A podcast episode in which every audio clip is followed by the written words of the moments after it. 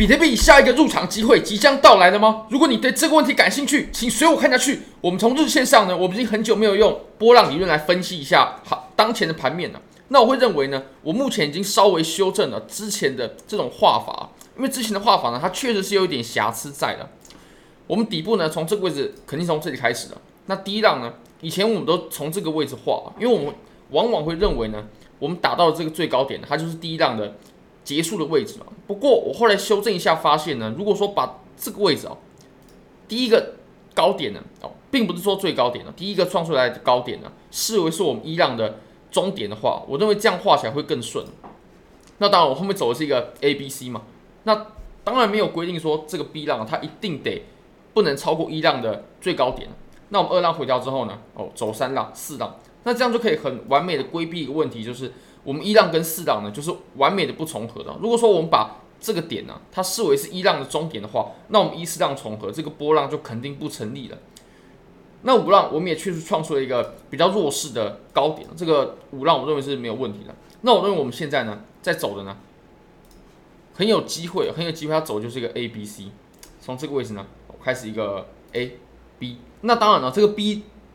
会在哪里结束呢？终点在哪里？我们现在走到终点了没有？因为我们现在呢，最高点是到是到了两万两万八千零六十二嘛，哦，呃，不对，两万八千六百一十三。那这个位置它是不是最高点呢？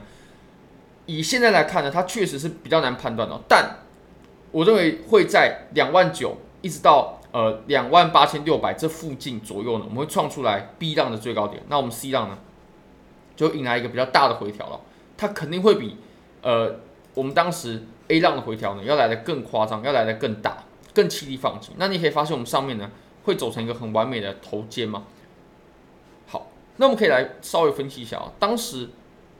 我们为什么不把这个高点呢画为是一浪的终点呢？这个我们刚有很很仔细的解释过了。那这个 A B C 呢其实是这样子哦，就是我们在这个位置呢，它走的是一个回调，它走的是这样子。那我认为这样全部链接起来的话就会非常合理，而且如果我们把当前的盘面呢，我们再把它稍微缩小一点级别啊。我们其实这个 A B 呢，它其实也可以把它很精细的画成啊，这个位置呢，它出了一个五浪，然后这里有五浪之后呢，然后我们再走一个 A B C 三浪的反弹。好，但这个很详细的浪形呢，我们就必须要切小一点级别，我们才可以画得很清楚了。我们切到一样是日线吧，我们要从日线上啊，从日线上呢。我们再来把这个位置呢，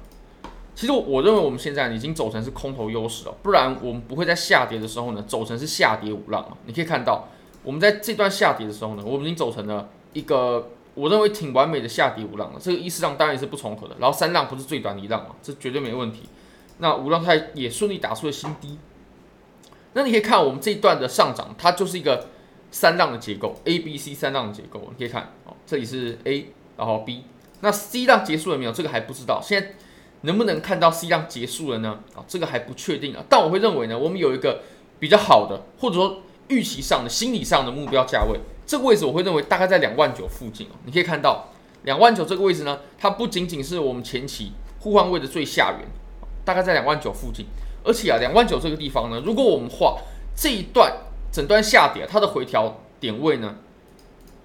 零点六幺八的位置，它也大概在两万九，而且通常呢，其实六幺八它通常是在我们下跌之后的第一波，就是下跌之后的第一波反弹才会到达比较高的这种零点六幺八。那如果说是到了我们下跌的可能中段或者说中后段的话呢，通常反弹都不会反弹的这么高，只有在我们刚开始的时候呢，尤其是空头刚开始的时候啊，它才会反弹的这个高度会到达比较高的位置。那如果我们看一下。你可以看到，我们这段下跌之后呢，反弹了。如果到六幺八的话，它大概是两万九千两百吧。那其实跟我们刚刚所说的这个两万九的位置呢，就比较相近了。那当然，如果要抓一个比较紧绷的做空的入场价位的话呢，我认为两万九这个地方当然是最好的。但很有可能它不会来到这个位置，那怎么办呢？其实如果说它不会来到的话，就会呃比较复杂，或者说我们可能就要冒一点险，可能就要把仓位降低，因为我们开仓的点位呢，可能就不会到太好。其实我们。虽然说最高点呢是到了两万八千六嘛，但是我们要开仓在两万八千六呢是非常困难的，几乎是不可能的。我认为比较有机会呢，可能在两万八附近，这才是一个呃有机会做得到的位置。那我们要在寻找交易机会呢，肯定就要切小一点级别了。如果我们切小到四小时呢，我会认为啊，我们现在呢正在测试这个两万七千两三百左右，两万七千两三百这个位置呢，它如果被跌破的话，它其实顶部的结构呢就已经成型了。你可以发现啊，如果我们跌破的话呢，我们就会形成一个非常非常完美的双顶啊，非常完美的双顶啊。那如果说跌破的话呢，哦，我个人会认为这是一个双重的交易机会。第一个是水平的嘛，那再来就是通道，通道。当然了，我们从日线上也可以画，但从四小时呢，我们可以画得更精确。下面的这个针尖呢，还有接下来这个位置，它所形成的低点呢，我们可以一画就形成了一个通道嘛。那这个通道如果说从白色线双重位的地方跌破的话呢，哎，它其实就是一个双重的机会哦。那在这个位置，我个人是是会去加仓的，我个人是会去把这个空单给加上。不过以目前来看呢。呃，空头的量呢，还需要再更大一些，我们这个交易机会它才会成立，或者是呢，啊，就是我们刚刚说两万九的的这个的这种机会嘛。那如果说我们要看到两万九的话呢，或者说到两万九才做空的话呢，我们再把这个点位呢给清晰的标示出来一下啊，两万九这个地方，两万九，